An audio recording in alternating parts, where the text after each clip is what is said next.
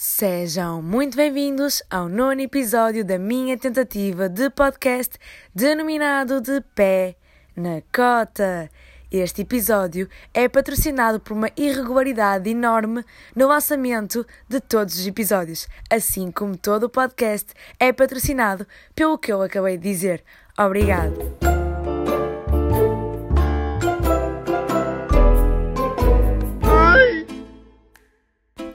Como é que é, minha gente? Três semaninhas depois do último episódio decidi voltar, voltar cá para dizer umas merdas, não é? Depois de vos ter deixado três semanas sem nada, sem novidades do podcast. Não, deixei-vos tempo para ouvirem os episódios todos para trás e não vou pedir desculpa, como ao costume, sempre que eu demoro mais tempo que eu costumo a lançar um episódio, eu peço desculpa, faço aqui um filme sobre a irregularidade do podcast invento mil e uma desculpas.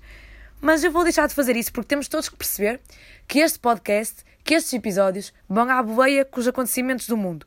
Se o mundo não nos dá acontecimentos recentes, não há conteúdo para o podcast, porque eu também não estou para pensar muito para além disso. Mas 2020 decidiu ser generoso, deu-nos uns dias de folga, mas agora voltou. Voltou a dar-nos novidades, voltou a dizer que ainda está na frente do campeonato de pior ano de toda a história da humanidade e deu-nos mais meia dúzia de acontecimentos que valem a pena ser falados. Como eu disse, tivemos uns dias de descanso pá, para recuperarmos assim as energias e, como se costuma dizer, o que é bom acaba depressa. E já voltámos a ser bombardeados com uma data de acontecimentos que deixam o próprio Deus fodido. Isto porquê? Perguntam vocês? Porque eu tenho quase a certeza, eu e as minhas teorias, não é?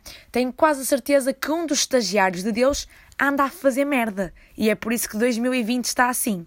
Deus, depois de tantos milhares de anos a gerir o mundo e todos os acontecimentos que aconteceram, agora teve que arranjar assim meia dúzia de estagiários, meia dúzia de gestores para pá, tirar assim uns dias de folga, uns anitos de folga e desses estagiários, desses gestores, um deles é o gestor de acontecimentos. E aquilo deve ter sido agora assim, nestes últimos tempos, uma conversa do tipo: Ó oh Bernardo, Caramba! Caramba, porque eu sou Deus, não posso dizer caralho. Mas pá, tive sete dias para criar esta merda. Sete dias, estás-me a, a ver bem? Sete dias. Eu podia ter usado esses sete dias para fazer uma rave, para fazer um casamento cigano com os anjos, para mandar os meus anjos todos para o inferno. Mas não! Usei esses sete dias para criar o mundo. E tu, em sete meses, em sete meses, estás-me a dar cabo de um trabalho árduo que eu tive em sete dias? Eu sei que os humanos são uma merda, que têm que ser todos dizimados. Mas o dilúvio, o próximo dilúvio é só para 2025. Tem calma que eles ainda têm que levar coça até lá, mas não é assim. Mandas-me agora a peste entrar? A peste? A peste? Bernardo. Bernardo. Pois, minha gente, é a peste agora, não é? Pronto. É a peste que está a dar, vai ser a tendência de outono e inverno. Ok, temos que começar a saber lidar com isso, começar a processar a informação, começar a preparar os outfits para usar na peste, ok? Mas sinceramente eu até percebo o Bernardo, porque o Bernardo tanto nos ouviu reclamar que não queríamos mais ouvir falar de Covid, tanto nos ouviu reclamar que ninguém sabia valorizar verdadeiramente o trabalho dos profissionais de saúde, então ele pensou: foda-se, se os Tugas já não a dedicar as Champions aos médicos dele, deles, é porque o trabalho deles não nos faça assim tanta falta. Pá, será que se eu mandar a peste, o António Costa vai lhes dedicar o Mundial? Pá, sempre é uma coisita maior. Mas agora sobre esta cena das Champions. Realmente faz sentido. Pá, temos que pensar assim: qual palminhas à janela, qual bónus salariais? O que os profissionais de saúde portugueses merecem por estarem na frente desta batalha contra a Covid sem dúvida alguma, que é dedicarem jogos na capital aos quais não lhe, não lhe podem ser dados bilhetes para eles irem assistir. Tipo, dar as Champions aos profissionais de saúde é a mesma coisa que dar luvas a um coto. Serve-lhes de quê? Pá, eu estou aqui a dizer isto, mas já saiu uma notícia a dizer que os nossos profissionais de saúde, e bem, e bem, vão ser premiados vão-lhes ser dados alguns bónus, alguns benefícios, pá, e acho totalmente correto. Mas, se quisermos mesmo agradecer a alguém por este feito, por este enorme orgulho para Portugal, como António Costa disse, que isto não é só um orgulho, não é só um prémio para os profissionais de saúde, mas um prémio para todos os portugueses. E eu sinceramente não sei porque é que nós ainda não estamos todos nos aliados e no Marquês, de mãozinha ao peito, a cantar o hino nacional por termos as Champions em Portugal. Nós não temos que agradecer a mais ninguém a não ser a Luís Filipe Vieira. Porque esse homem, sim, esse homem é um homem de palavra. Ele tanto disse, ele tanto prometeu que íamos ter as Champions na luz que finalmente a Champions vem para a luz. Já que estou a falar de futebol, vou fazer aqui uma pontezita e falar do melhor comentador de futebol da Tuga. Falar do senhor comentador que agora é um senhor político, um senhor presidente de um partido, um senhor que tem uma coelha chamada Acácia. Ah pai, não sei se vocês já atingiram, mas eu estou a falar do senhor André Ventura. Uh, e sim, este senhor tem uma coelha chamada Acácia. Pá, vocês não sei se vocês devem ter visto, mas posso-vos dizer que é uma das melhores coisas que já passou no melhor canal informativo português. Estou a falar da CM, obviamente. Uh, onde ele deu a conhecer a sua coelhinha chamada Acácia. Acácia, ok? Acácia, só por aí.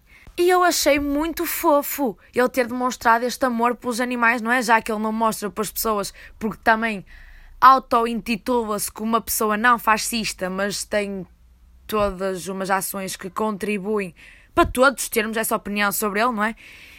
E quando eu vi a coelhinha dele, eu pensei: opa, é que a coelha tem cara de mosca. Porque se não fosse este monte de merda a dar-lhe de comer, a coelha não estava viva. Nisto também de falar de monte de merda, não é que um monte de merda foi convidado por outro monte de merda ainda maior para marcar presença numa convenção política? Vai, estou à espera que vocês atinjam, mas não sei se vocês vão atingir, uh, e eu vou passar a explicar, não é? Vou reformular isto. Não é que André Ventura, monte de merda 1, foi convidado por Donald Trump, monte de merda 2, que é maior que o monte de merda 1, foi, conv foi convidado por Trump para marcar presença na convenção do partido de Trump nos States.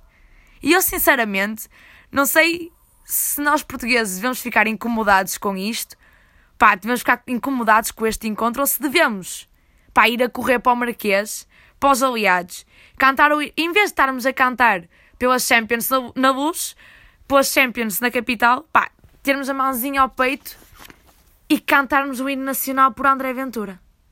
Agora, de uma coisa temos que estar preparados. Muito provavelmente ou André Ventura, nos States, vai ensinar aos americanos que Portugal não é Espanha, ou vai chegar aqui irritado pela situação dos americanos acharem que nós somos espanhóis e vai ordenar fazer um muro, não é? Seguindo os ensinamentos do seu tutor dos States, vai mandar fazer um muro entre Portugal e Espanha. Também, por falar em muros, eu acho que devíamos fazer, e voltando à peste, não é? porque não há assunto melhor para falar agora, é peste, peste, peste, peste. Pá, nós vamos falar da peste até a peste virar uma peste. Até as pessoas que falam da peste virarem uma peste. Mas normalmente as pessoas que falam da peste já são uma peste. Tipo, eu. Ok, vou, vou parar de expressar. Mas pronto, mandar fazer um muro à volta da China. Tipo, já não lhes basta terem um grande serem uma superpotência e terem um grande controle sobre o comércio mundial ainda querem ter o controle sobre as pandemias mundiais. É que eu já não sei se isto é para matar velhinhos, se é para matar governantes ou pá, para dominar o mundo. Agora, nisto de matar presidentes, governantes e pessoas de poder, tentaram com o primeiro-ministro inglês, uh, não deu. Pá, o homem safou-se, graças a um português, não é? Safou-se graças a um português é sempre, os tugas, pá, os tugas ganham sempre esta coisa contra os ingleses. Nas anedotas e tudo, é pá, portugueses são feliz. Agora, vamos, vamos ver como é que fica Bolsonaro. Sim, estou a falar da, do, do Bolsonaro ter levado com o karma na cabeça, não é? E agora ter testado positivo para a Covid. E eu acho que é uma opinião quase que cordial nas pessoas que estão a ouvir este podcast que vai ser uma das poucas situações em que nós vamos torcer para o Corona. Nós estamos aqui contigo, Corona. Tu faz o que tens a fazer. Tu vai, tu vai. Estás contigo. Agora, para acabar isto, vou-vos deixar aqui uma pergunta. Uh, se, como o próprio Bolsonaro intitulou o coronavírus como uma gripe e agora ele está infectado de coronavírus, podemos afirmar que ele tem uma gripe suína? Não? Para quem não percebeu a piada e acha que eu sou inculta e não sei que são duas pandemias completamente diferentes, com coisas completamente diferentes, eu não vou estar aqui a especificar, porque senão vou estar a dizer merda e vou me enterrar ainda mais. Uh, Perdi-me onde é que eu estava. O que é que eu estava a dizer? Ah, isto foi uma tentativa de humor. O humor. Pronto. Ok. O meu nome é Ana Oliveira, também para me tentar descartar deste fim de merda. E pronto, vejo-vos no. Vejo, não. Vocês ouvem no próximo episódio. Sigam-me no Insta, Sofia Zero Martins. Eu devo pôr para lá umas merdas, quem sabe, se me apetecer. E era só para dizer também que próximo episódio, que vai sair muito pertinho deste, vou ter um, vou ter um convidado. Vou não, vamos, vamos ter um convidado. E é isso, pá, beijinhos, malta. E até ao décimo episódio.